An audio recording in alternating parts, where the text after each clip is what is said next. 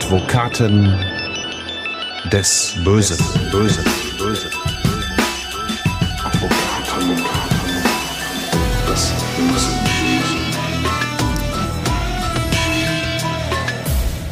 Herzlich willkommen zu Advokaten des Bösen, ein True Crime Podcast, in dem Strafverteidiger ihre eigenen wahren Fälle erzählen. Mein Name ist Simone Danisch, ich bin Journalistin, Radiomoderatorin und True Crime Fan und letztes Mal konnte ich schon Hans Reinhardt zurück aus der Sommerpause begrüßen. Heute heißt es, willkommen zurück an Burkhard Benneken. Hallo. Hallo Simone, ich komme gerade aus dem Gerichtssaal und freue mich, dass wir heute mal wieder einen Podcast machen. Ja, hast du unsere kurze Auszeit denn auch gut nutzen können? In der Tat, ich habe äh, viel verteidigt, ich habe aber auch ein bisschen Urlaub gemacht und ja, wir haben auch so ein bisschen Plan gemacht, was wir so an kommenden Podcast-Folgen hier machen wollen. Mhm. Wir haben ja so viele Fälle, dass wir, glaube ich, die nächsten Jahre im Prinzip schon ausgebucht haben. Ähm, heute kommt ein spannender Fall und danach, das kann ich jetzt schon ankündigen, gibt es einen Fall bei mir, der Rechtsgeschichte geschrieben hat. Mhm. Damals ging es nämlich um Werner Weinhold. Das war der ja sozusagen erste spektakuläre Fall meines Vaters, der ja bis heute Strafverteidiger in unserer Kanzlei ist. Mhm. Der hat ihn Mitte der 70er Jahre verteidigt, weil Werner Weinhold hatte bei der Flucht aus der DDR in den Westen zwei Grenzsoldaten erschossen. Mhm. Und dann gab es ein spektakuläres Verfahren, weil die damalige DDR die Zeugen nicht gestellt hatte, gab es einen Freispruch zunächst, hinterher eine Haftstrafe. Und ja, dann werden wir hier spektakuläre Töne auch von Werner Weinhold haben, hoffentlich auch meinem Vater. Und da bin ich sehr gespannt auf den Podcast. Ja, dann hast du auch jedenfalls äh, einige Ideen schon für die nächsten Aktendeckel, die wir abheben können. Äh, weißt du übrigens, dass wir jetzt schon seit etwas mehr als einem Jahr diesen Podcast machen? denken Es also, ist jetzt wirklich ein Jahr, ein bisschen mehr her. Ich bin, bin erstaunt, wenn du das sagst. Mhm. Ähm, es ist ja so, wir erleben so viel und dann merkst du teilweise gar nicht, wie schnell die Zeit geht. Ähm, aber dass wir jetzt schon ein Jahr dabei sind, mhm. ähm, freut uns natürlich sehr. Und ich muss sagen, ich bekomme immer häufiger auch Feedback, was uns äh, sehr, sehr freut an allen möglichen Orten. Wir bekommen viele Zuschriften, E-Mails von Hörerinnen und Hörern und ähm, ja, ich werde von Mandanten angesprochen, teilweise auch von Richtern, Staatsanwälten mhm. und das Feedback ist wirklich, muss ich sagen, durchweg sehr, sehr gut und das äh, freut uns. Wir sind natürlich genau. auch immer offen für kritische Anmerkungen, auch für Themenvorschläge, gar keine Frage, weil wir haben hier so viele Akten in unserem Fundus, dass wir da wirklich, glaube ich, quer durch die Kriminalität alles haben, was es gibt. Also ein Jahr gibt es Advokaten des Bösen schon. Dafür an dieser Stelle nochmal ein großes Danke. Und wenn ihr es nicht eh schon tut, abonniert uns auf eurer Lieblingsplattform, auf der ihr uns hört und folgt uns natürlich weiterhin auf Instagram. So, jetzt aber zurück zur Akte, die wir für heute lüften wollen.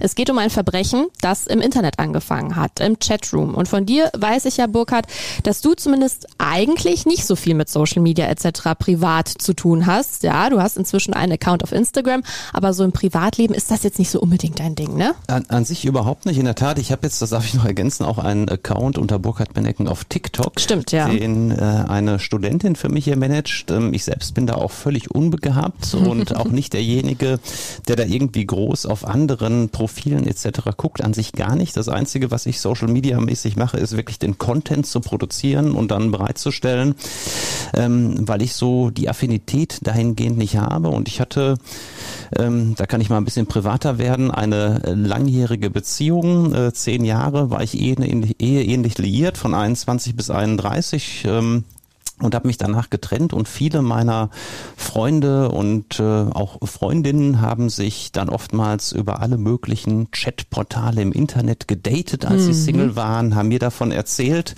und ich muss ganz ehrlich sagen, mich hat das persönlich nie angesprochen. Ja, auch wenn ich immer wieder Single-Phasen hatte in, der letzten, in den letzten Jahren seit dieser Trennung, ähm, ist es schon so, dass ich da offen gestanden nach wie vor etwas konservativ bin und immer so der Auffassung bin, man trifft sich im wahren Leben ähm, oder gar nicht, auch wenn ich weiß, dass es heute ganz viele glückliche auch Ehen gibt, die ja, über durchaus. Tinder und Co. geschlossen worden sind. mein Ding ist es ehrlich gesagt nicht. Für den Mann, über den wir heute hier in dieser Akte sprechen, für den waren das Internet und das Daten in Chatrooms sowas wie ein zweites Zuhause. Dein Mandant Burkhardt ist in der Presse als der Internetkiller bzw. als Chatroom-Killer eingegangen. Wir sprechen über Christian, einen Mann, der zwei Frauen, zwei Internetbekanntschaften getötet hat. Und mir ist aufgefallen, Burkhard, mit Hans habe ich hier im Podcast schon häufiger über die mehr oder weniger klassischen Mord- und Totschlagfälle gesprochen. Bei uns beiden kommt dieses Thema heute zum ersten Mal auf den Tisch und statistisch gesehen, da liegen wir in Deutschland mit einer Tötungsrate von um die 0,7, 0,8 eigentlich immer sehr niedrig. Die Tötungsrate ergibt sich, indem man die Fälle von gewaltvollen Tötungen, also Mord und Totschlag sowie fahrlässige Tötung pro 100.000 Einwohner berechnet. Zum Vergleich, wir sind wirklich sehr weit unten in der Statistik. Es gibt sehr viele Länder in Zentral- und Südamerika, die Tötungsraten von 81 wie in Venezuela oder 51 wie in El Salvador haben. Wahnsinn. Dazu kommt, dass bei uns die Aufklärungsquote dieser Fälle durch die Polizei laut Kriminalitätsstatistik immer so bei über 90 Prozent liegt. Trotzdem gibt es ein kleines Aber, denn manche Taten werden ja gar nicht erst als solche erkannt, Burkhardt. Also zum einen nochmal vielleicht ein bisschen vorgelagert, das ist tatsächlich das erste Tötungsdelikt, das wir beide hier besprechen. Das liegt aber natürlich auch ein bisschen daran, dass Hans sehr, sehr viele Tötungsdelikte in den ersten Podcast-Reihen besprochen hatte und ich da gerade so ein bisschen Gegengewicht bilden wollte mit anderen Arten von Kriminalität. Wir haben ja sehr, sehr viel Mord und Totschlag in unserer Kanzlei. Wenn ich mal meinen Vater allein nehme, ich glaube, es gab noch nie einen Strafverteidiger, der über 500 Schwurgerichtsverfahren in seiner Karriere hatte wie mein Vater. Das ist schon beeindruckend. Das ging damals ja mehr oder weniger mit Werner Weinhold los.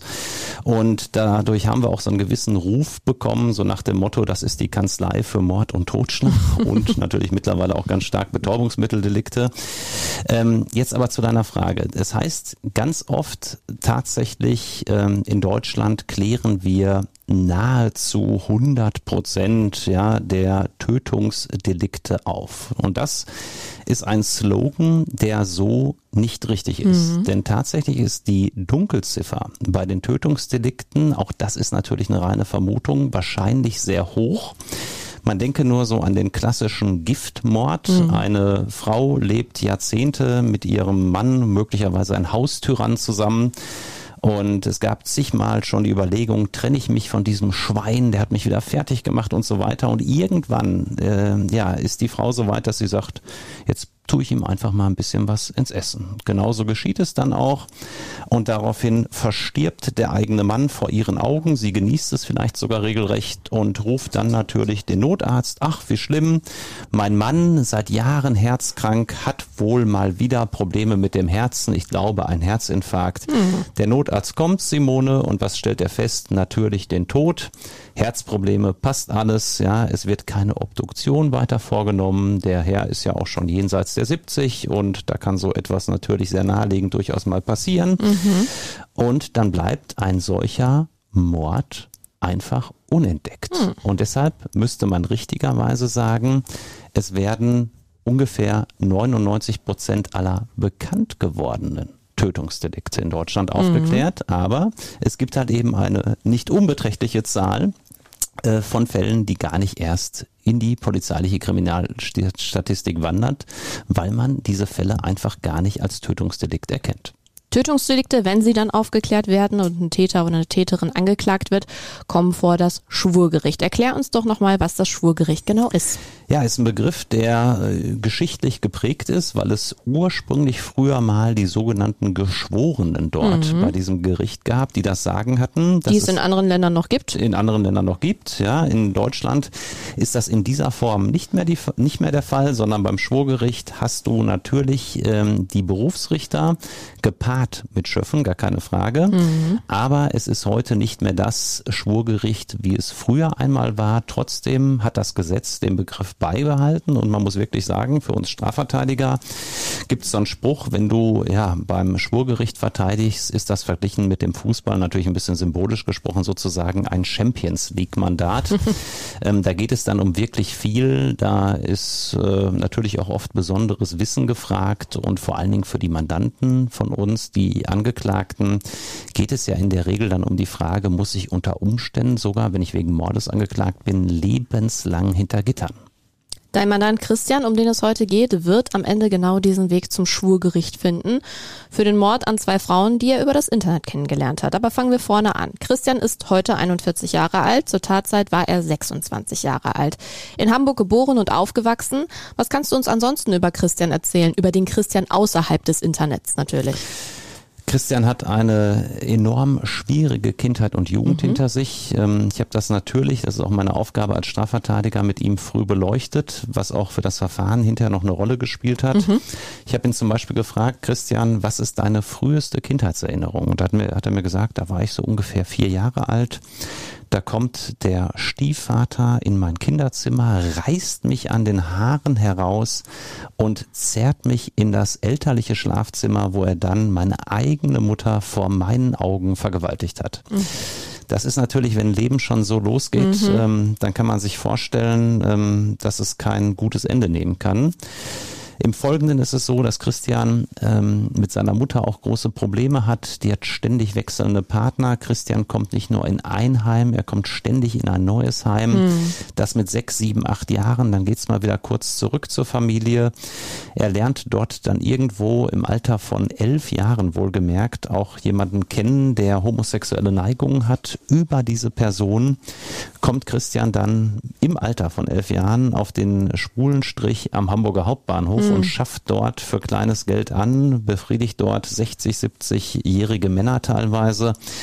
Also ein Albtraum von Kindheit mhm. und Jugend. Danach geht's dann so ein bisschen mit 13, 14 Jahren in die äh, Techno-Szene Hamburgs damals. Ähm, harter Techno, Underground-Partys, Drogen spielen eine Rolle. Also eine Kindheit und Jugend, die nun wirklich, äh, muss man, das muss man ganz klar sagen, außergewöhnlich negativ waren. Mhm. Ja, und dann versucht sich Christian mit der einen oder anderen Ausbildung. Es klappt aber nicht so richtig. Einen äh, Abschluss im eigentlichen Sinne erlangt er auch nicht. Und dann ja, verdingt er sich mehr oder weniger als Gabelstaplerfahrer. Mhm. Und ist natürlich, das hat er mir selbst auch so wörtlich gegenüber gesagt, im Leben bis dahin total gescheitert. Mhm. Und wegen der ganzen schlimmen Erfahrungen in seiner Kindheit hat er ja auch anfangs starke Probleme zu sprechen, ne? In der Tat, er hatte wirklich größte Probleme, sich überhaupt auszudrücken, mhm. hat gestottert teilweise, ähm, konnte vor seinem sechsten Lebensjahr keinen vollständigen Satz sprechen. Also, das ist krass. Ne, ich meine, wie wären wir möglicherweise äh, geworden, wenn äh, wir im Alter von vier Jahren mitbekommen hätten, dass mhm. die eigene Mutter von dem Stiefvater vergewaltigt wird. Ja, das ist so eine Frage, die ich mir natürlich auch dargestellt habe. Und ich glaube, die Reaktionen, die Symptome, die Christian gezeigt hat, ähm, die sind ganz typisch für eine wirklich abgrundtief schlechte Kindheit. Mhm. Und man muss es so deutlich sagen, er ist zu diesem Zeitpunkt erst einmal ganz klares Opfer. Mhm. Trotzdem soll das natürlich nichts entschuldigen, aber ja, Christians Leben war eben von vielen Misserfolgen und Schicksalsschlägen geprägt. Familiär, beruflich, er macht eben nur diese Hilfsarbeiten, war sehr oft arbeitslos oder verdiente nur sporadisch Geld und auch bei den Frauen lief mal hier, mal da was, aber oft wendeten die Frauen sich von ihm ab, weil sie sich mehr vom Leben erhofften als ihn. Aber Christian entdeckt dann das Internet und die Möglichkeit dort mit Frauen in Kontakt zu kommen. Als eine bessere Version seiner selbst. Riddick 300 ist geboren. Das ist der Name, den sich Christian auf dem Chatportal knuddels.de gibt. Und Knuddels kenne ich sogar noch von früher. Das war halt wirklich eine ganz rudimentäre Chatseite. Also es gab Chatrooms, man hat sich einen schmissigen Nicknamen gegeben, wie eben Riddick 300. Man konnte auch Spiele mit anderen spielen, aber vor allem wurde da auch oft geflirtet. Und das tut auch Christian. Der Name Riddick entsteht übrigens aus einem damals beliebten Actionfilm mit Vin Diesel in der Hauptrolle. Den haben wir auch schon mal gesehen. Und auch wenn äh, Christian im wahren Leben kein durchtrainierter Vin Diesel war. Im Chatroom konnte er das plötzlich sein. Er hatte Kontakt mit gleich mehreren Frauen gleichzeitig, Burkhardt, unter anderem mit der 39-jährigen Regina aus Mahl. Auf Knuddels als Sunshine Regi unterwegs. Auch Regina hat keine leichte Vergangenheit. Sie wird Frühmutter, hat keine Berufsausbildung, gerät oft an die falschen Männer, aber sie sucht nach wie vor nach der großen Liebe, eben im Internet. Ganz genau. Und ihr äh, Mann ist verstorben mhm. an einer Erkrankung sehr früh. Sie war also Witwe, stand selbst dann auch unter Betreuung, ähm, weil sie auch psychisch wohl erhebliche Probleme hatte. Also auch ein wirklich schwerwiegender Verlauf, muss man sagen. Mhm. Kein, kein angenehmes Leben. Und ja, dann war Sunshine Regi, wie sie sich ja im Netz nannte, auf knuddels.de auf der Suche nach der großen Liebe und entdeckte halt eben Riddick 300, mhm. der sie dann auch mit einigen Sprüchen, ähm, du siehst aber toll aus, ähm, du sprichst mich an und so weiter, worauf stehst du sexuell, direkt wohl ansprach. Mhm. Und was das Krasse ist, zu dem Zeitpunkt war Christian sogar in einer Beziehung, ne? Ganz genau, das muss man sagen. Also er war fest liiert, wohnte mhm. sogar mit einer Dame zusammen in Hamburg und chattete aber ohne deren Wissen natürlich mhm. munter auf knuddels.de mit wohlgemerkt weit über 100 Frauen wow. insgesamt, mit denen er sich dann auch größtenteils getroffen hat. Es waren über 62 Dates, die es wohl gegeben hat, nur über diese Plattform und in 61 Fällen kam es auch zu sexuellen Handlungen sofort mit all den mhm. Damen, was mich damals ehrlich gesagt auch sehr äh, erstaunt hat, dass das so schnell geht. Erstes Treffen, sofort kommt es zum Sex und ähm, nur eine Frau hatte wohl abgesagt. Ja, und Regina aus Mahl, ist in dieser Situation, trauert natürlich noch so ein bisschen ihrem verstorbenen Ehemann hinterher, spricht auch oft mit einer besten Freundin darüber, dass sie sich gerne mal wieder richtig verlieben will. Mhm. Sie ist also jemand, der unbedingt Kontakt sucht, unbedingt die große Liebe finden möchte und dann muss man es deutlich so sagen, ja, natürlich mit den Vorstellungen von Riddick 300, von meinem späteren Mandanten Christian, überhaupt gar nicht so übereinpasste. Mhm. Denn dem ging es ganz klar nur um eins, schnellen Sex. Mhm. Äh, ja, das war das, was er anstrebte. Und das ist die zweite Ebene, die vielleicht sogar noch wichtiger war für ihn. Er wollte der große Hero, der große mhm. Womanizer im Internet sein. Er brauchte etwas, was ja dieses Versagen im normalen mhm. Leben kompensierte. Und das mhm. war jetzt seine Börse, nämlich knuddels.de, wo so viele Frauen auf ihn ansprangen, obwohl er jetzt ähm, sag ich mal, nicht unbedingt der Typ von der Statur her, von dem Äußerlichen her ist, der jetzt so normalerweise ganz viele Frauen auf sich zieht. Ähm, ohne dass ich ihm da in irgendeiner Weise mhm. zu nahe treten möchte, darum geht es gar nicht. Aber ich glaube, es war dann insbesondere seine Art, die sehr, sehr viele Frauen ja wohl angesprochen hat. Mhm. Regina erzählt Freunden und auch ihren Kindern von Christian und dass er sie auch bald besuchen kommen würde, zeigt auch Fotos von ihm. Das Umfeld, das muss man rückblickend sagen, das war da schon ab dem Zeitpunkt skeptisch und dann kam es zu dem von Regina lang ersehnten Treffen am 17. Juni 2008.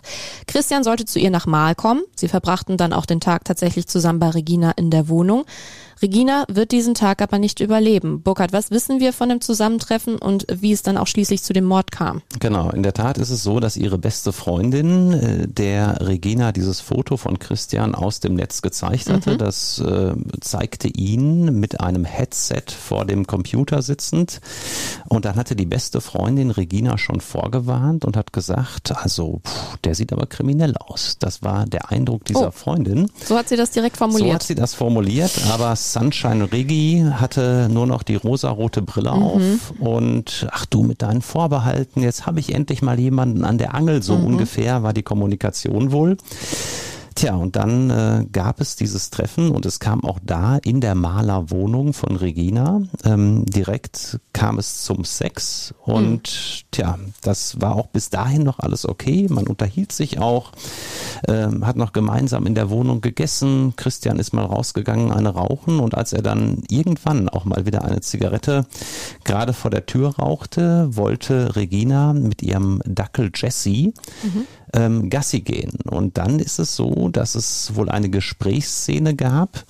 Sinngemäß gebe ich die jetzt mal wieder, mhm. dass ähm, Regina ähm, sagte so, ja, und äh, ziehst du denn jetzt schon so ungefähr bei mir ein? Wird das dauerhaft was? Weil sie sich ja die große Liebe versprochen hat. Ja. Und Christian sagte dann, wie große Liebe?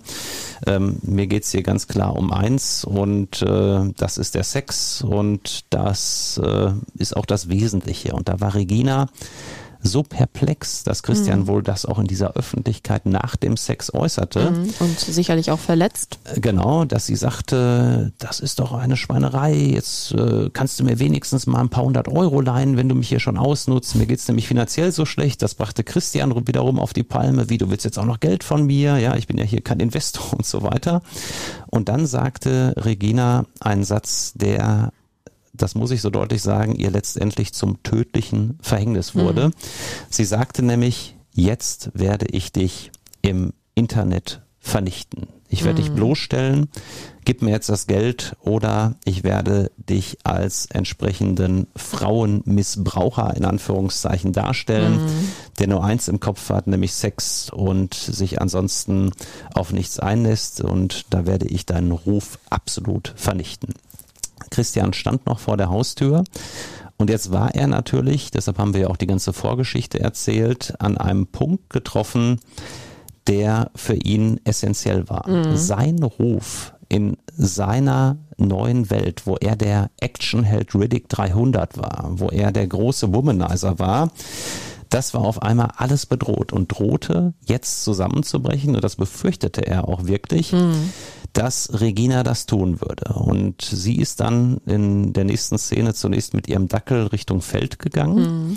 Christian ist zurück in die Wohnung, er hatte einen Schlüssel schon bekommen und nahm dann aus dem Küchenblock ein Messer. Ist ihr dann hinterher gefolgt. Das sind einige hundert Meter gegangen und dann traf man am Feld aufeinander. Das war am Autobahnzubringer in Mahl zur Autobahn äh, A43. Und ähm, ich erwähne das deshalb, weil die Mordkommission hinterher auch den äh, Titel hatte, dazu passend äh, Zubringer.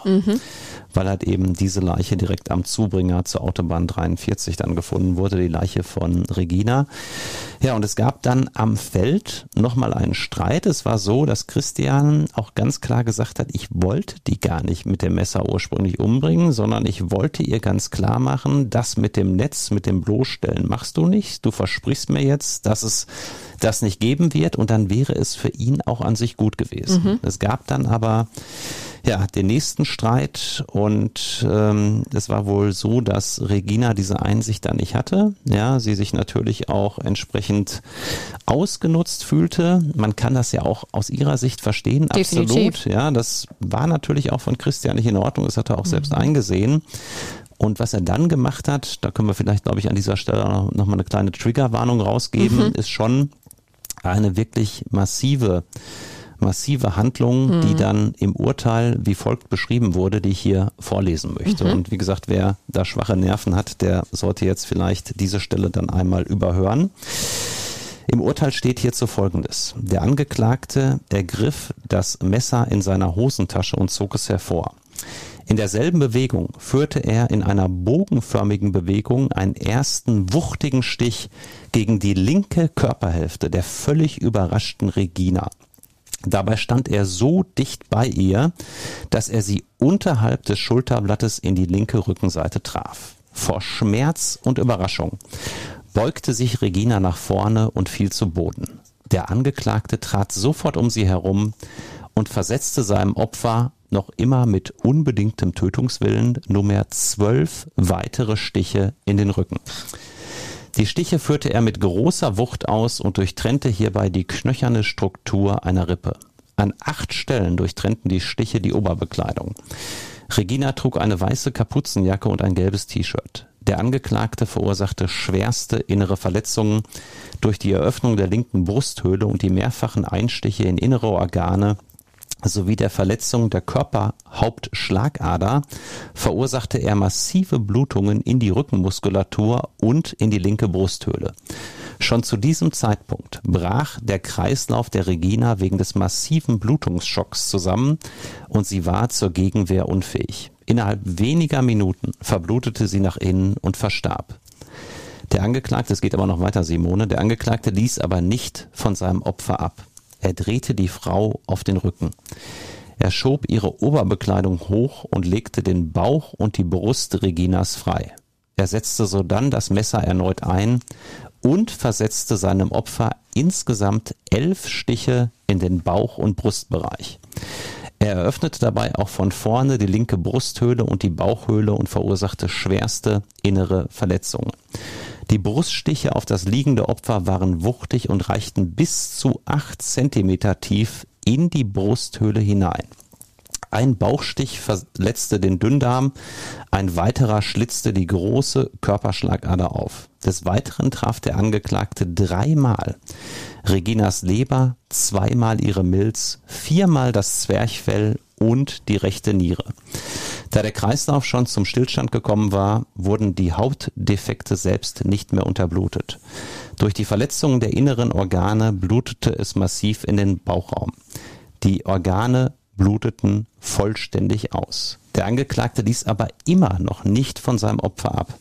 Er stach Regina mit seinem Messer mit einer Länge von elf Zentimetern von vorne durch den Hals. Die Klinge durchdrang unterhalb des Kehlkopfes die Luftröhre und die Halsmuskulatur. Schließlich brachte der Angeklagte seinem Opfer weitere Schnitzverletzungen zu, er schnitt ihr in etwa 2,5 Zentimeter in den linken Handrücken und in Fortsetzung dieses Schnittes in 3,5 Zentimeter Länge in die Schwimmhaut zwischen Daumen und Zeigefinger links. Sodann ergriff er die rechte Hand und schnitt über dem Grundgelenk des Daumens beugeseitig mit in einer Länge von 1,5 Zentimetern. Des Weiteren fügte er seinem Opfer ausgehend von der Brustkorbmitte eine streifige, in Längsrichtung verlaufende oberflächliche Hautdurchtrennung in einer Länge von 23 Zentimetern zu, die circa 7,5 Zentimeter unterhalb des oberen Randes des Brustbeines beginnt und circa 3 Zentimeter oberhalb des Nabels endet.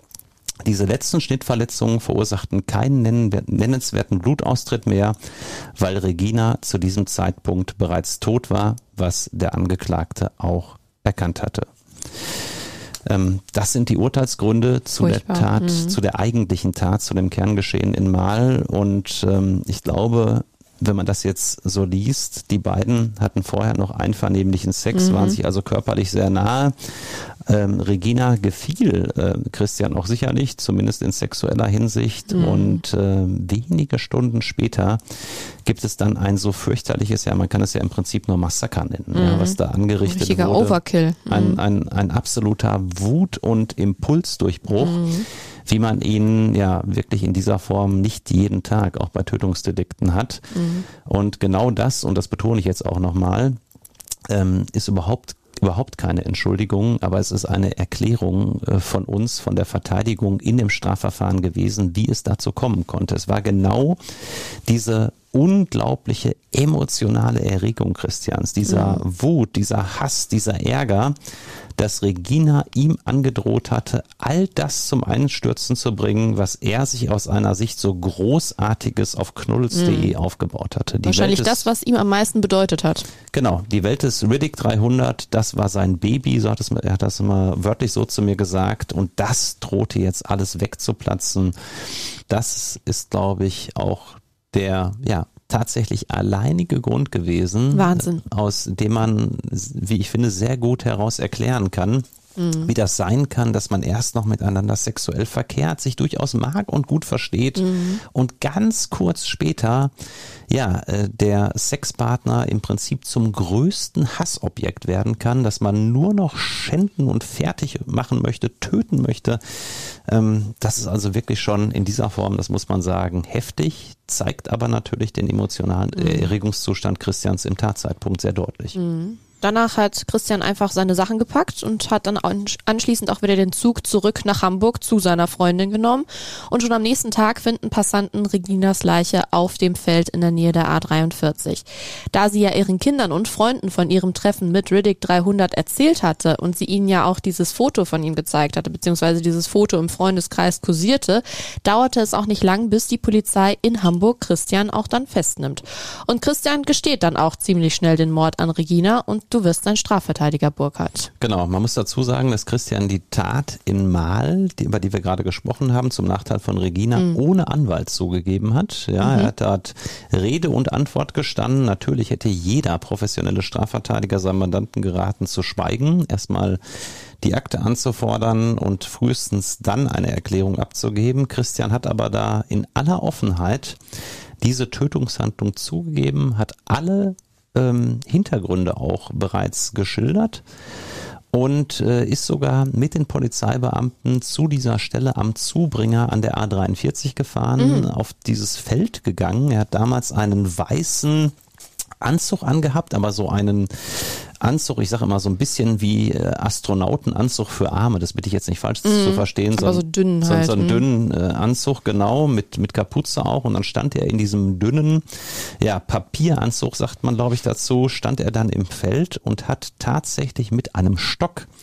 diese ganzen zahlreichen Stiche äh, auf Regina noch einmal nachgestellt. Da hat sich dann ein Polizeibeamter ins Feld gelegt und er hat dann zigfach auf diesen Polizeibeamten mit dem Stock sozusagen natürlich nicht in Mhm. der Heftigkeit eingestochen, um das nochmal nachzumachen. Das Ganze wurde auch videografiert. Mhm. Und da warst du noch gar nicht im Von Spiel. der Polizei, da war ich noch gar nicht im Spiel. Und ähm, tja, das war natürlich dann auch so, dass diese Tat damit natürlich, das muss man so ganz deutlich sagen, vollumfänglich zugegeben und aufgeklärt war.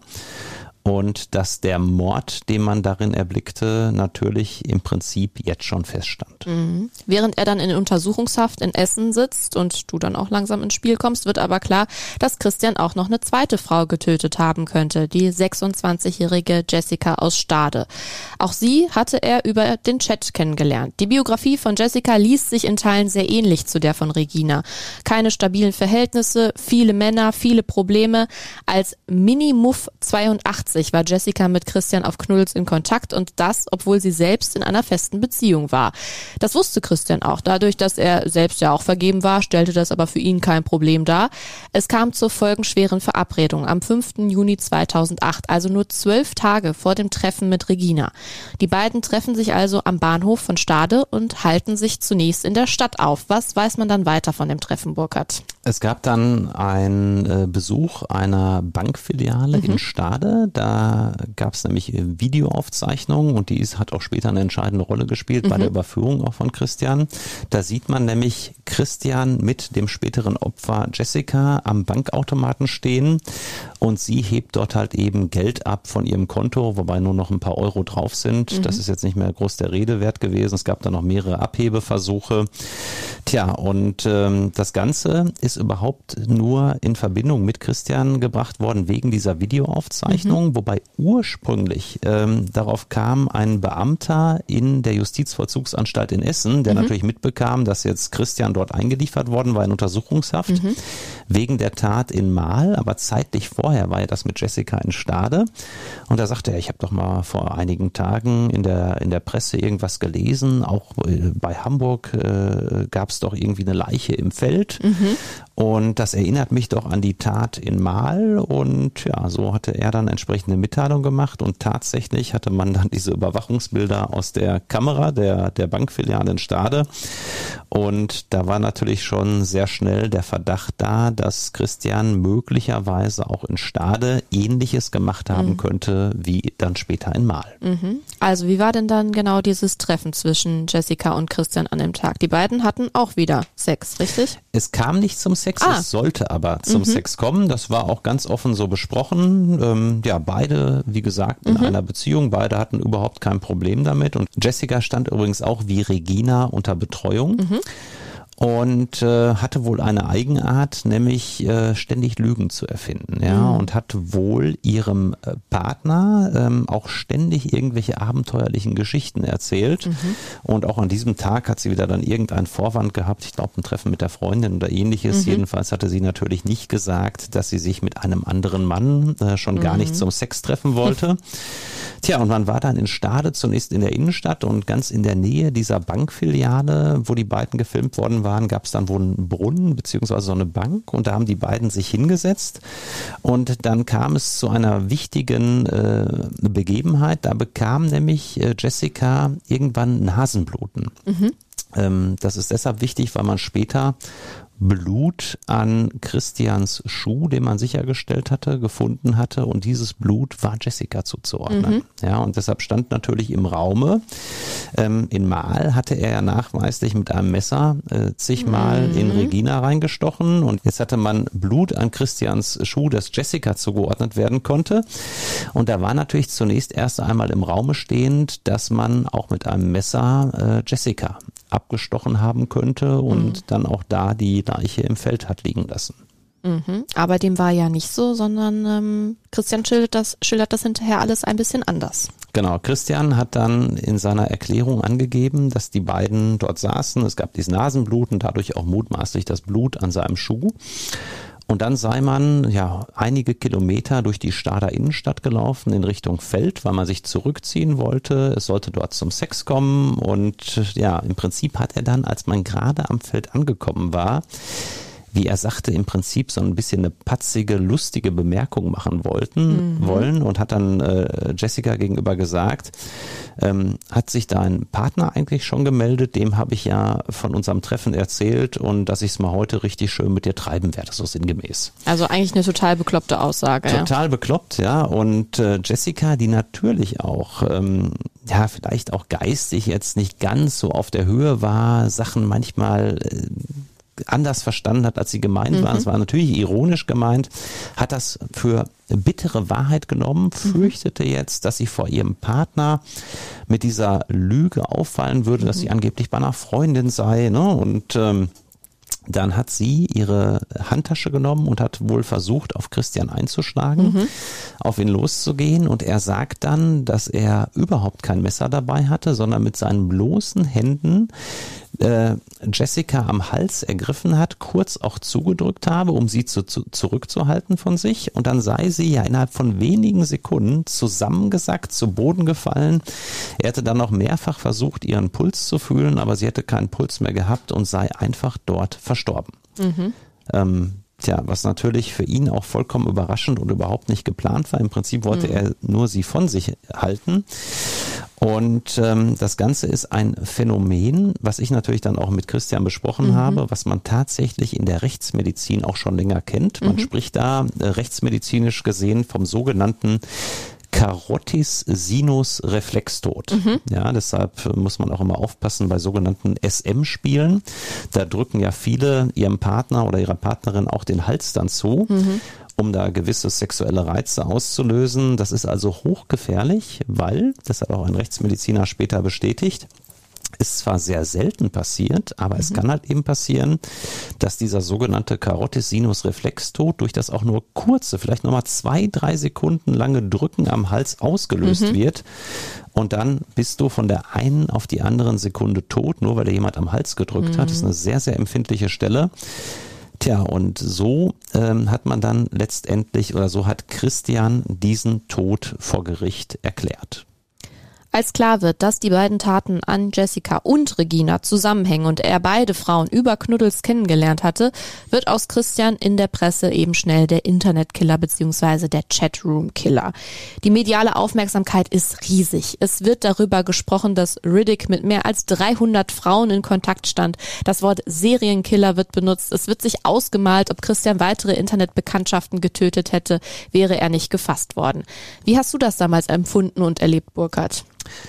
Ich habe ja viele medial stark beleuchtete Prozesse gehabt, auch damals schon. Der mhm. Fall ist ja jetzt auch schon für mich äh, ja fast 15 Jahre her. Ähm, aber es war schon beeindruckend. Mhm. Ähm, da habe ich gemerkt, ähm, was machte diesen Fall so besonders, dass eine Person zwei Frauen umbringt, äh, so krass sich das anhört, das passiert ja bedauerlicherweise immer wieder mal. Mhm. Das war nicht das, was die Medien so interessiert hat, sondern das Besondere war tatsächlich, dass wir hier den ersten deutschen, ja, sogenannten Internetkiller hatten, mhm. der halt eben den Chat im Internet ähm, genutzt hatte, um Frauen zu sexuellen Dates zu treffen mhm. und es dann halt eben bei einigen dieser Treffen, ja, zu diesen Tötungen gekommen war. Das war das ganz Besondere. Ja, das Internet war ja damals noch viel frischer. Mhm. Es war noch längst nicht so stark genutzt, äh, wie es heutzutage mhm. ist. Und natürlich waren auch diese ganzen äh, Dating-Portale. Da gibt es ja heute wahnsinnig viele ja, von. Die waren damals da, gab es noch kein Tinder.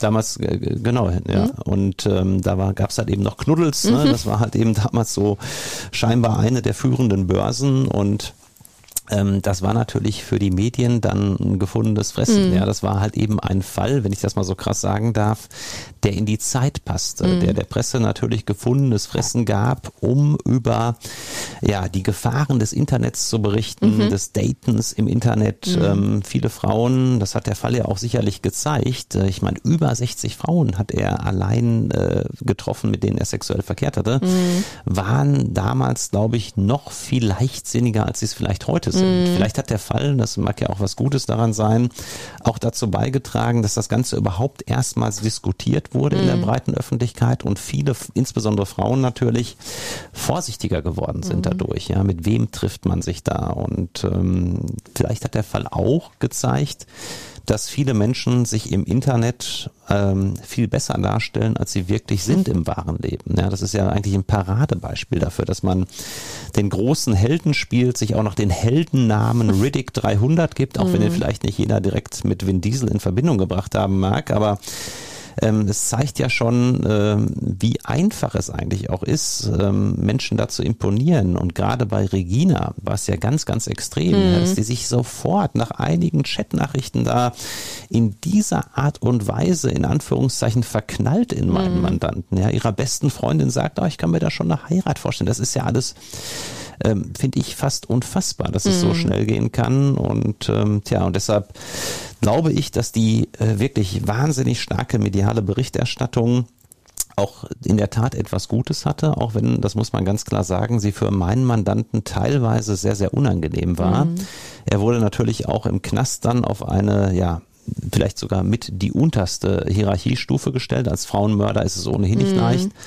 Jetzt war noch äh, sein Name, sein Konterfei mit diesem Bild des Riddick 300 äh, und dem Headset auf am Computer überall zu sehen. Bildzeitung wird insbesondere im Knast gelesen und die Bildzeitung hatte wahnsinnig viel über diesen Fall berichtet.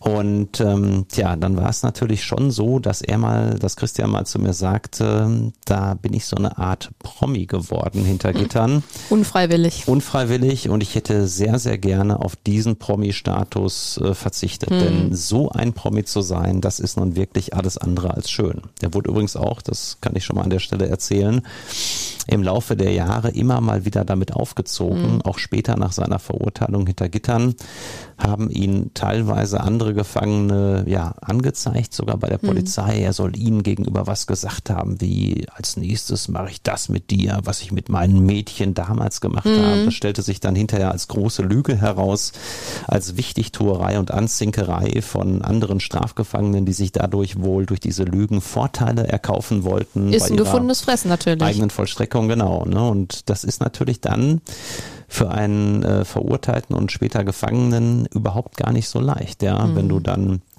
ein Promi bist, in Anführungszeichen im negativen Sinne.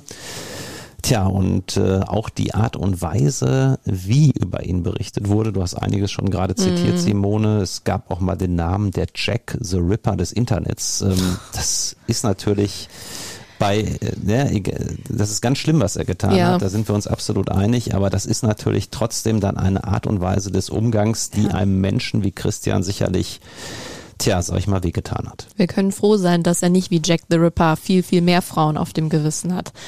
Dann startet also der Prozess vor dem Schwurgericht Essen. Den Mord an Regina hat Christian ja wie gesagt direkt gestanden, den an Jessica zu dem Zeitpunkt noch nicht. Wie seid ihr also da genau im Prozess vorgegangen? Genau, es gab jetzt äh, eine Anklage wegen zweifachen Mordes. Mhm. Ähm, über den Fall Regina haben wir uns nicht groß unterhalten, weil Christian den ja schon direkt zu Beginn ohne mich schon bei der Polizei eingeräumt hatte. Mhm. Den haben wir da gestanden.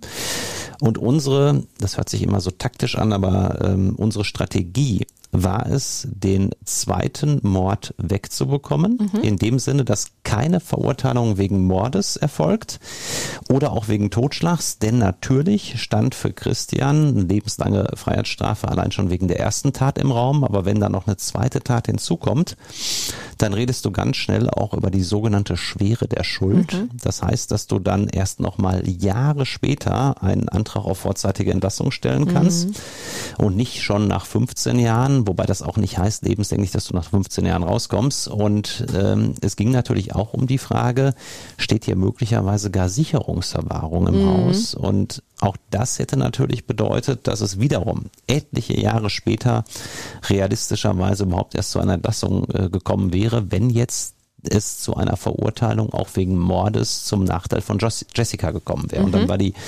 Einlassung, also unsere Erklärung vor Gericht halt eben genau die, die ich dir gerade erzählt habe, mhm. die Christian mir so geschildert hat. Ähm, natürlich hatte die Staatsanwaltschaft gesagt, das Blut am Schuh ist ein klares Indiz dafür, dass auch in Stade zum Nachteil von Jessica ein Messer eingesetzt mhm. wurde. Nur noch mal zur Erklärung, an der Leiche war das nicht genau zu erkennen, weil die so stark verwest war, ne? Das, das muss man, das muss man mhm. zum Hintergrund sagen. Die Leiche hat damals bei ja weit über 30 Grad, es war mhm. Hochsommer, als das äh, passiert ist, im Feld gelegen und ich glaube, es waren 16 oder gar 17 Tage und dann mhm. war die Leiche im Bereich des Oberkörpers, wo man die Einstiche vermutet hat mit dem mhm. Messer, dermaßen verwest, dass die Todesursache abschließend nicht geklärt werden mhm. konnte. Ja, man hat auch mhm. keine Einstiche oder dergleichen gefunden, aber man muss, wie gesagt, sagen, die Leiche war so weit verwest, ähm, bevor der Bauer sie dort im Feld gefunden hatte, dass halt eben nicht klar war, woran ist äh, Jessica genau gestorben. Mhm. Ja, und ähm, jetzt kann man natürlich sagen, das hat sich Christian zunutze gemacht. Ähm, da muss man allerdings mit vorsichtig sein. Wir haben einen Grundsatz im deutschen Recht im Zweifel für den Angeklagten und es gab nun mal keine Tatzeugen, wie so oft bei Tötungsdelikten. Mhm.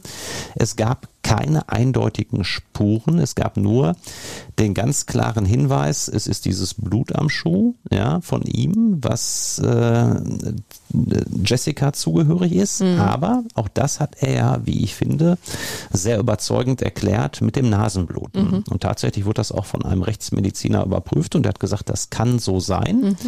Natürlich ist auch etwas anderes denkbar, ja, aber ähm, im Zweifel für den Angeklagten kann das so sein. Und dann war halt eben unser angestrebtes Ziel, dass wir im Fall von Jessica vom Mordvorwurf runterkommen. Mhm. Die Einlassung war dann natürlich die einzige logische Konsequenz, auch weil es ja die Bilder der Überwachungskamera aus den Banken gab und außerdem wurden damals ja auch noch Man-Trailer-Hunde eingesetzt, die Spuren gewittert hatten. Ganz genau. Es gab nämlich ein weiteres starkes Indiz durch diese sogenannten Man-Trailer-Hunde. Mhm. Das sind also hoch ausgebildete Hunde, in diesem Fall der Polizei, die eins ganz besonders gut können. Sie können mit einer Spur in der Nase dann entsprechende ja, Strecken nachgehen, mhm. die ursprünglich dieser Spurenträger selbst gegangen mhm. ist. Mhm. Auch Wochen danach noch, ne? Wochen danach. Ich glaube, es hat knapp sieben Wochen gedauert, bis dann ein Man-Trailer-Hund hier im Fall der Tötung von Jessica mit der Spur meines Mandanten Christian in der Nase an dieser Bankfiliale in Stade abgesetzt wurde, mhm. natürlich unter Begleitung eines Polizeibeamten, der dafür zuständig ist.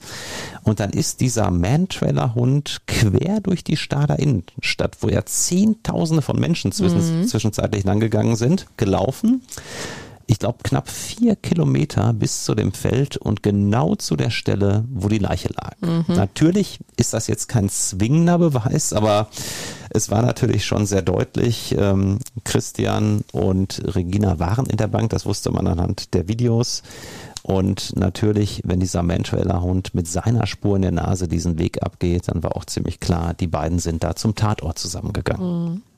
Wir haben jetzt also zwei Taten und am Ende ein Urteil. Lebenslänglich für Mord und vorsätzliche Körperverletzung. Dieses Urteil war dann mit dem 16. September 2009 rechtskräftig und es ist genauso gewesen, wie du es dir erhofft hast quasi. In der Tat. Ich vergesse nie den Anruf eines ganz bekannten Hamburger Strafverteidigers, der dann am Tag der Urteilsverkündung lebenslänglich gegen meinen Mandanten Christian äh, zu mir sagte, Herr Kollege, großen Respekt für dieses milde Urteil. Ja? Ähm, und er sagte dann auch noch, es hört sich ja auf den ersten Blick wirklich skurril an, äh, einem Kollegen zu lebenslang äh, zu gratulieren, aber es war wirklich ein sehr, sehr mildes Urteil, mhm. weil nämlich natürlich es geklappt hatte, unsere Strategie war aufgegangen.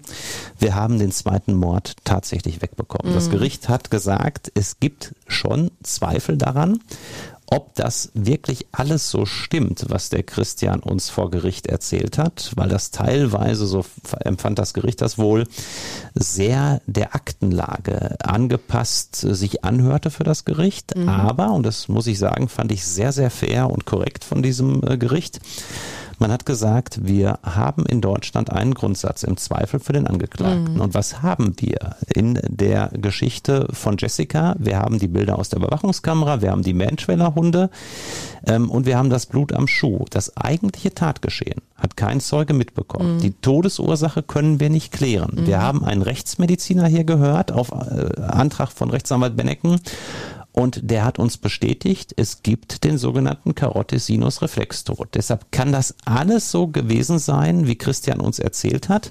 Er hat uns auch eine plausible Reaktion Jessicas geschildert, die nun wirklich teilweise etwas problematisch war und auch mal öfter ausflippte, wie sich aus anderen Vernehmungen ergab. Das passt alles zusammen und, und da muss ich sagen, hat uns auch das Geständnis Christians, was er ja noch ohne mich bei der Polizei mhm. gemacht hat, auch wiederum genützt. Und er hat in der anderen Geschichte mit Regina direkt komplett die Hosen runtergelassen, mhm. ähm, sodass er schon jemand ist, der auch schwerstes Unrecht einräumen kann. Mhm. Ja, und insofern ähm, muss ich sagen, auch wenn ich ihm sicherlich dazu geraten hätte, erstmal zu schweigen, hat uns dieses frühe Geständnis von ihm in dieser, Offenheit, in dieser Offenheit am Ende auch irgendwo ganz entscheidend genutzt, weil natürlich die Glaubhaftigkeit seiner Einlassung dadurch unheimlich gestärkt wurde. Mhm. Man sagt, so jemand, der etwas anderes, so etwas Schweres, einen Mord, ohne Wenn und Aber einräumt mhm. und dann auch noch ähm, vor der Polizei das alles nachstellt. Das Video haben wir ja im Gerichtsverfahren gesehen, mhm. ja, wie er da in seinem weißen Papieranzug diese ganzen Stiche nachmacht. Wer so offen ist in der einen Sache, dem glauben wir dann auch das andere, auch wenn wir natürlich nicht hundertprozentig feststellen können, ob es so war, aber im Zweifel für den Angeklagten müssen wir davon ausgehen. Und mhm. das hatte dann zur Folge, dass nicht nur der Mordtatbestand in diesem Fall entfiel, sondern auch der Totschlagstatbestand. Mhm. Und es gab dann tatsächlich nur eine Verurteilung wegen vorsätzlicher Körperverletzung zu einem Jahr Freiheitsstrafe. Mhm. Das mag jetzt erstmal sich für unsere Hörer ganz komisch anhören, aber es ist so, dass Christian ja gar nicht vorhatte, die Jessica umzubringen. Mhm. Und deshalb war die Tötungshandlung, die er ja objektiv vorgenommen hatte, durch das Zudrücken des Halses, auch wenn es nur kurz war, deshalb war diese Tötungshandlung nicht von seinem Vorsatz gedeckt. Er mhm. wollte niemanden umbringen. Ja, und was wollte er? Er wollte diesen Angriff im Prinzip abwehren, ja, weil der Angriff aber dann auch schon beendet war mit der Tasche und er dann zu viel gemacht hatte mit diesem Zudrücken ist das eine Körperverletzung und obwohl sie zu Tode gekommen ist, wird das als reine Körperverletzung gewertet. Mhm. Und das hat uns ist natürlich ermöglicht, dass wir dafür nur ein Jahr bekommen haben. Und insbesondere, das war natürlich das Allerwichtigste, nicht die Schwere der Schuld sowie die Sicherungsverwahrung mhm. festgestellt wurden. Genau. Und dieses Urteil ist jetzt fast 13 Jahre alt. In der Zeit ist einiges passiert. Christian kam in das Hamburger Gefängnis Santa Fu und hat dort eine Sozialtherapie begonnen. Du, Burkhard, hast Christian im Gefängnis auch schon öfters über die Jahre besucht und inzwischen hat er auch die Möglichkeit für Freigänge bekommen. Wie erlebst du Christian inzwischen nach all den Jahren? Hat er sich wirklich verändert? Also ich glaube, er hat sich grundlegend verändert mhm. und das ist jetzt nicht nur meine äh, rosa-rote Strafverteidigerbrille, mhm. sondern du sprichst die Ausgänge an. Er hat mittlerweile über 50 Ausgänge, wenn ich das richtig weiß, mhm. erfolgreich hinter sich gebracht. Mhm. Zunächst mit einem Betreuer, den ich auch mal bei einem Ausgang kennengelernt habe. Ich habe ihn mehrfach da getroffen. Ich habe zu Christian nach wie vor ein ganz enges Verhältnis, ähm, weil es mich auch einfach wahnsinnig interessiert, wie sich jemand so entwickelt im mhm. Laufe der Jahre. Und da ist in meinen Augen Christian wirklich vorbildlich. Er hat alle Therapieangebote mitgemacht. Mhm.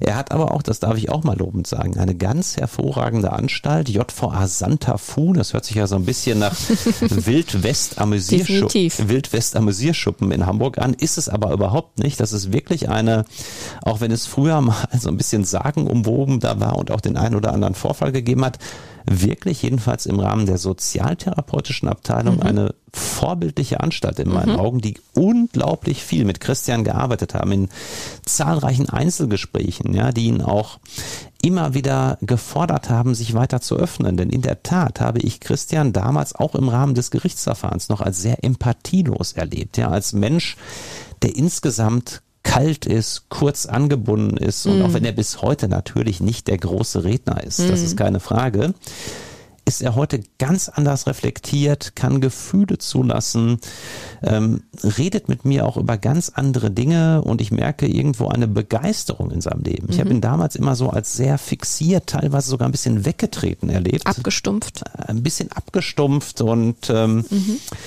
ähm, gab zum Beispiel auch so eine Szene, das Messer, ähm, was er ja in Mal nachweislich äh, benutzt hat, das hatte er, so hat er selbst gesagt, aus dem Zug geworfen auf dem Rückweg mhm. nach Hamburg.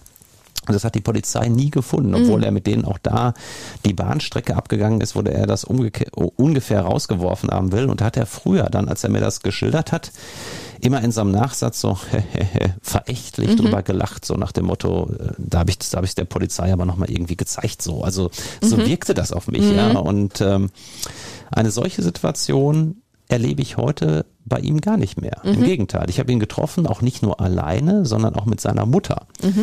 Die ähm, zwischenzeitlich sich mal von ihm etwas distanziert hatte, als das mhm. damals mit den Taten bekannt wurde, äh, auch wenn es nur einige Monate waren, dann hinterher aber doch wieder zu ihm gehalten hat mhm. und heute selbst auch ganz begeistert darüber ist, wie ihr Sohn sich doch verändert hat. Mhm. Ja, also mit einer ganz anderen Offenheit, mit einer ganz anderen Gefühlstiefe mhm.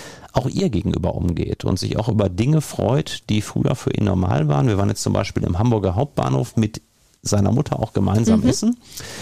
Und dann gibt's dann da einen Teller, ich sag jetzt mal Königsberger Klopse, ja, und, und Christian freut sich darüber, ähm, genießt halt eben ja Dinge, die für ihn früher alltäglich waren mhm. oder hat dann einen Riesenspaß daran, wenn er Menschen mit Handys in der Bahn sitzen sieht, die dann da äh, irgendeine Internetseite lesen, mhm. weil er mhm. sagt, als ich vor knapp 15 Jahren inhaftiert wurde, da gab's zwar auch schon mal ein Handy, aber da gab's im Prinzip nur Leute, die hatten die gedruckte Zeitung in der Hand und heute liest mehr oder weniger jeder auf seinem Smartphone Smartphone. Das stimmt. Und ähm, ja, ich finde auch, das muss ich sagen, das finde ich auch toll, dass er diese Wahrnehmungsfähigkeit überhaupt so entwickelt mhm. hat und so etwas zulassen kann. Natürlich, Simone, das muss man auch sagen, es gibt nie eine absolute Gewissheit. Ja? Ähm, aber ich glaube schon, das war übrigens Ananda im Hintergrund, meine Hoverwart-Hündin, die bei den Podcast-Aufzeichnungen eigentlich immer begeisternd dabei ist. Ähm, ich glaube schon, dass er sich wirklich grundlegend gewandelt mhm. hat. Und ähm, tja, ich habe auch mit ihm besprochen, das kann man auch an der Stelle schon sagen, dass er sich jetzt zum Beispiel an diesem Freitag, den 23. September ab 13 Uhr in einer Live-Schalte auf unserem Instagram-Account bei Advokaten des Bösen und auch auf meinem TikTok-Account Burkhard Bennecken live selbst einmal äußern möchte. Und das habe ich Simone mit ihm auch ja sehr kritisch besprochen. Mhm. Machst du das? Machst machst du das nicht. Er möchte das unbedingt. Mhm. Ja, er möchte ähm, natürlich auch warnen. Er möchte auch mal aufzeigen, ähm, wie man so auf die falsche Bahn kommen kann. Mhm. Er möchte erläutern, ähm, wie man auch vielleicht sich da wieder rauszieht, was man so in einer Psychotherapie alles an sich entdecken mhm. kann. Denn ich glaube, es gibt ganz viele Menschen da draußen, die äh, in Kindheit und Jugend traumatische Erlebnisse haben, die oft unbearbeitet sind. Mhm. Und Christian ist für mich ein Paradebeispiel dafür, dass sich ein Mensch ganz, ganz entscheidend ändern kann, wenn diese Traumata, diese unglaublich tiefgehenden Belastungen und Störungen aufgearbeitet werden. Allein das Sprechen darüber, was er ja nie gemacht hat, das hat ihm schon so gut getan. Ja, und ich glaube, so etwas kann vielleicht mal ein positiver Aspekt sein. Und wenn ihr da Interesse dran habt, freuen wir uns, wenn ihr an diesem Freitag natürlich gerne auf den Social Media Accounts dabei seid. Und ihr könnt Christian dann gerne auch Fragen stellen. Ich weiß jetzt nicht, ob er alles beantworten wird, aber er möchte sich da sehr offen äh, zeigen. Und ich finde das also respektabel mhm. und ähm, hoffe mir, dass man ihm auch von Seiten der Hörer dann nochmal in Anführungszeichen eine zweite Chance gibt. Wir hören ihn auch jetzt schon, denn für den Podcast haben wir mit Christian sprechen können. Die Möglichkeit für die Ausgänge weiß der heute 41-Jährige sehr zu schätzen. Das hast du ja auch gerade schon angedeutet. Und er hat uns im Interview erzählt, wie es war, plötzlich wieder raus zu dürfen. Ich war ja zehn Jahre erstmal drin gewesen, da war ja ist überhaupt nichts passiert und auf einmal kriege ich Lockerung. Ja, wo ich dann erstmal den ersten Tag draußen war, war das erstmal ein bisschen zitterig, ein bisschen komisch, ein komisches Gefühl, äh, wieder irgendwie draußen rumzulaufen, bei so einer großen Riesenmasse an, an Bevölkerung. Ja, ich musste mich erstmal wieder dran gewöhnen, nach zehn Jahren.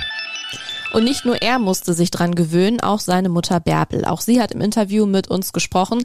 Bei den Freigängen ihres Sohnes sehen sich die beiden, verbringen Zeit und dass ihr Sohn zwei Frauen getötet hat, das hat sie natürlich nicht vergessen. Und es war damals, als sie davon erfahren hatte, ein großer Schock für sie, hat sie uns gesagt. Das war ganz schön hart für mich. Ich konnte es nicht glauben. Ich kenne meinen Sohn so gar nicht und ich war richtig traurig auch und verletzt und ich wollte ihn es zwar gar nicht mehr sehen, aber er ist mein Sohn und ich liebe ihn trotzdem und er bereut seine Taten und er hat sich auch geändert. Solange ich lebe, werde ich auch für ihn da sein und ihn auch unterstützen. Ich hoffe, dass ich bald noch mehr in die Arme nehmen kann. Aber ich freue mich riesig darüber, dass ich auch heute wieder mit ihm zusammen bin und mit ihm was zusammen Kaffee getrunken habe. Und ich genieße den Tag heute mit ihm. Irgendwie finde ich das wirklich beeindruckend, die Worte der Mutter zu hören. Wie erlebst du Bärbel Burkhardt? Du hast ja gerade schon so ein bisschen aus dem Nähkästchen geplaudert.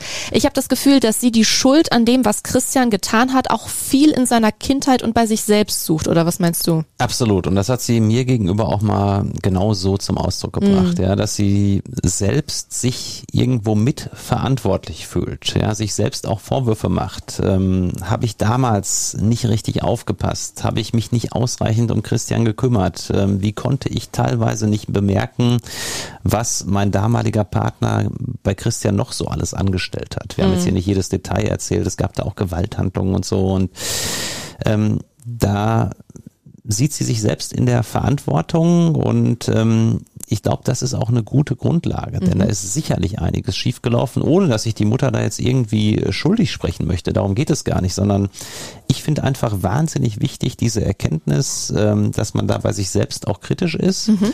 Und auf der anderen Seite finde ich es auch unglaublich bewundernswert, Simone, dass diese Mutter letztendlich, auch wenn sie sich mal direkt nach den Taten einige Monate abgewandt hatte, mhm. in dieser Deutlichkeit hinter meinem Mandanten Christian steht. Mhm. Ähm, das finde ich überragend, weil es wirklich nicht selbstverständlich ist. Ich kenne andere Eltern von Mandanten, die ähnliches getan haben, wo die sagen, das war's für uns, auf Wiedersehen, mhm. das ist nicht mehr unser Sohn.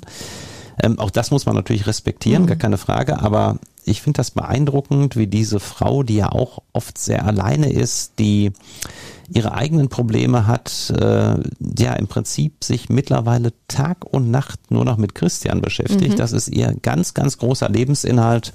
Und sie hat einen Traum, dass Christian irgendwann wieder ganz draußen ist und die beiden einfach mal so ohne irgendeine Zeit beim Ausgang mal vielleicht ein ganzes Wochenende zusammen verbringen, zusammen hm. in Urlaub fahren. Tja, und das ist so, dass die Träume dann oftmals sehr einfach sind, die du hast, wenn du so etwas erlebt hast.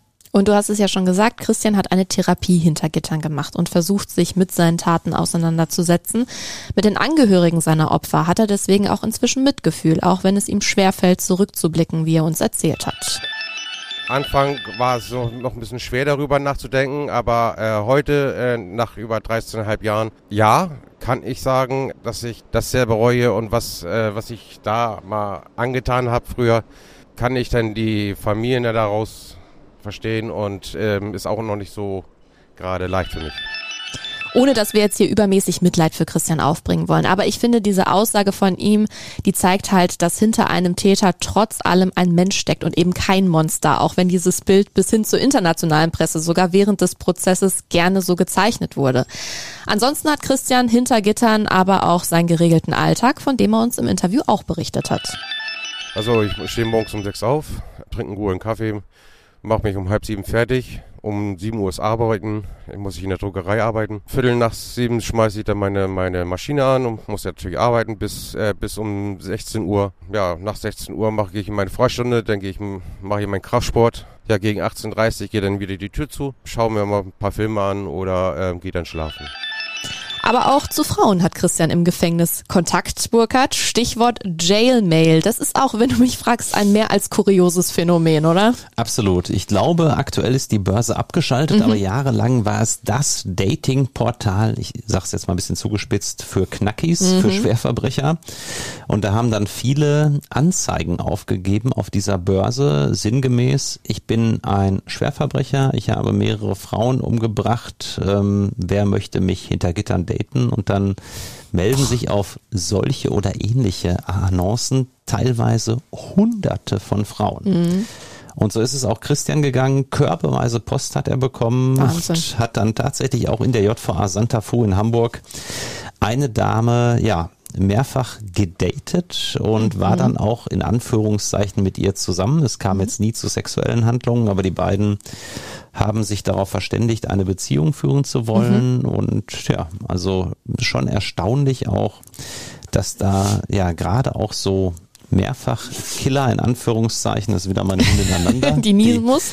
Die, die, die sagt, ich würde mich nie mit einem Schwerverbrecher hinter Gittern daten, ähm, die äh, da so einen Zuspruch bekommen. Ja, mhm. und das hat auch Christian erstaunt. Er hatte das zwar von anderen Gefangenen gehört, dass viele Frauen wohl auf diese Bad Boys hinter Gittern unheimlich stehen. Aber Manchmal ja sogar, je schlimmer die Tat, desto attraktiver werden die. Ne? Absolut, absolut. Mhm. Es gibt ja auch interessante psychologische Deutungen dazu. Ich habe ja auch mal ein Buch geschrieben, Inside Knast, wo mhm. ich halt eben auch einige dieser Phänomene mal näher hinterfragt habe.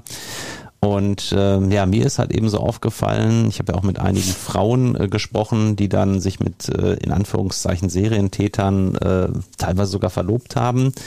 Und bei vielen Frauen ist es tatsächlich so, dass sie oft eine sehr schwache Vaterfigur haben und dann bei ihrer Partnerwahl genau das Gegenteil suchen. Mhm. Ja, und das ist vielen Frauen gar nicht so bewusst. Teilweise ist es auch genau umgekehrt, dass sie einen extrem rabiaten, harten Vater hatten mhm. und dann in ihrem Partner genau das Gleiche wieder suchen. Ja, auch wenn der eigene Vater mhm. jetzt vielleicht kein Serienkiller war, aber halt eben schon gewalttätig oder so. Und es ist also schon sehr, sehr spannend, dass auch da wieder Erlebnisse in frühester Kindheit und Jugend teilweise Stimmt, ja. das ganze Leben, spätere Leben, auch das, das Liebesleben und so weiter prägen. Hm. Und wie das mit der Liebe hinter Gittern so läuft, haben wir Christian auch direkt gefragt und das ist seine Antwort. Also Liebe kann man dazu noch nicht sagen. Also ist mehr, mehr ist erstmal freundschaftlich Basis. Ich bin erstmal ein vorsichtiger erstmal geworden. Halt mich noch zurück. Ich habe schon wieder mehrere kennengelernt. Nach meinem Stand wieder 20 Frauen kennengelernt. Aber auf freundschaftliche Basis. An der Stelle setzt sich das Muster dann doch irgendwie so ein bisschen wieder fort. Ne? Christian und die Frauen, es bleibt auf jeden Fall ein Thema.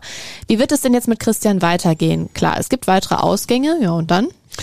Geplant ist, dass er sich dann äh, so schnell wie möglich aus der JVA Santa Fu verlegen lässt in ein Heim, mhm. wo es eine Einrichtung des sogenannten betreuten Wohnens mhm. gibt, wo Menschen dann auch auf die weitere Zukunft draußen vorbereitet werden. Denn natürlich, wenn du jetzt wie Christian schon über ein Jahrzehnt hinter Gittern verbracht hast, dann bist du natürlich ein Stück weit raus aus dem normalen Leben. Ja. Und ähm, da ist es schon sehr sinnvoll, dass das Ganze zunächst betreut abläuft. Ja, und wir werden dann, es ist ja gar nicht mehr mehr allzu lange hin, bis er diese 15 Jahre hinter sich hat ähm, werden wir einen Antrag auf vorzeitige Entlassung stellen. Mhm. Das ist aber nicht so, dass du automatisch nach 15 Jahren rauskommst. Mhm. Das wird ja oftmals draußen so propagiert. Lebenslänglich bedeutet 15 Jahre. Nein, das ist falsch, sondern es bedeutet, dass du bei einem sogenannten einfachen lebenslänglich, also ohne Schuldschwere, ohne Sicherungsverwahrung wie bei Christian, diesen Antrag nach 15 Jahren stellen kannst, mhm.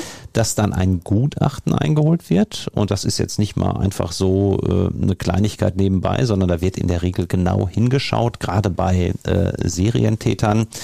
Gibt es noch eine ernstzunehmende Gefahr? Wie war die äh, Sozialtherapie? Wie ist die Einschätzung der Sozialtherapeuten, die jahrelang Christian begleitet haben?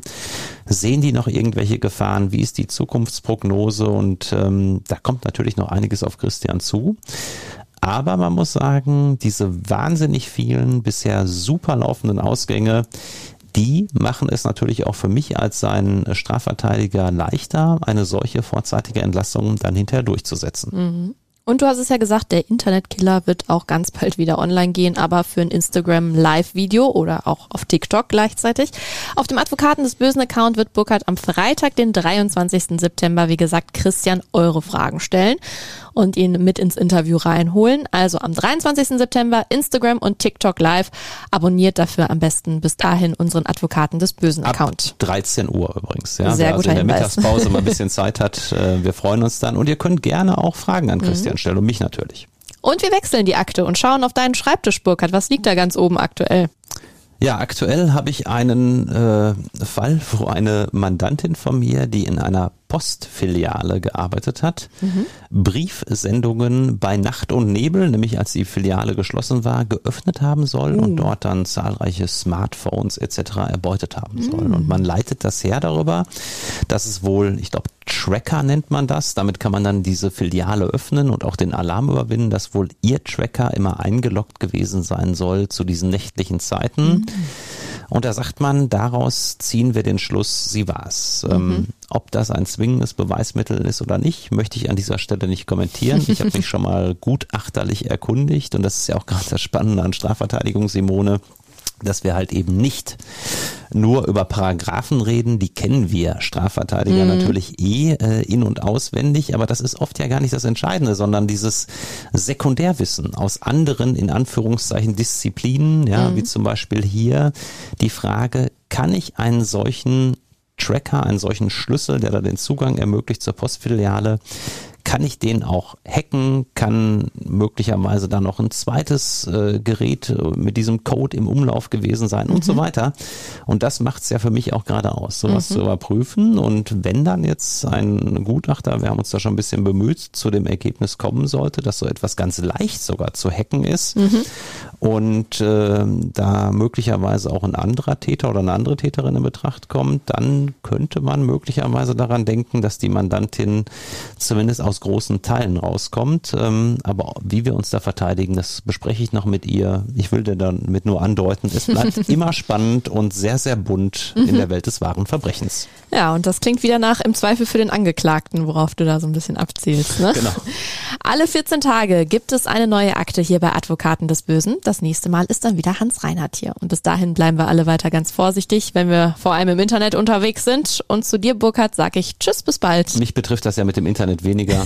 Ich date mich immer noch so in der normalen, konservativen Welt. Aber auch da soll man aufpassen. Auch darauf äh, werde ich achten, Simone. Tschüss. Des Bösen.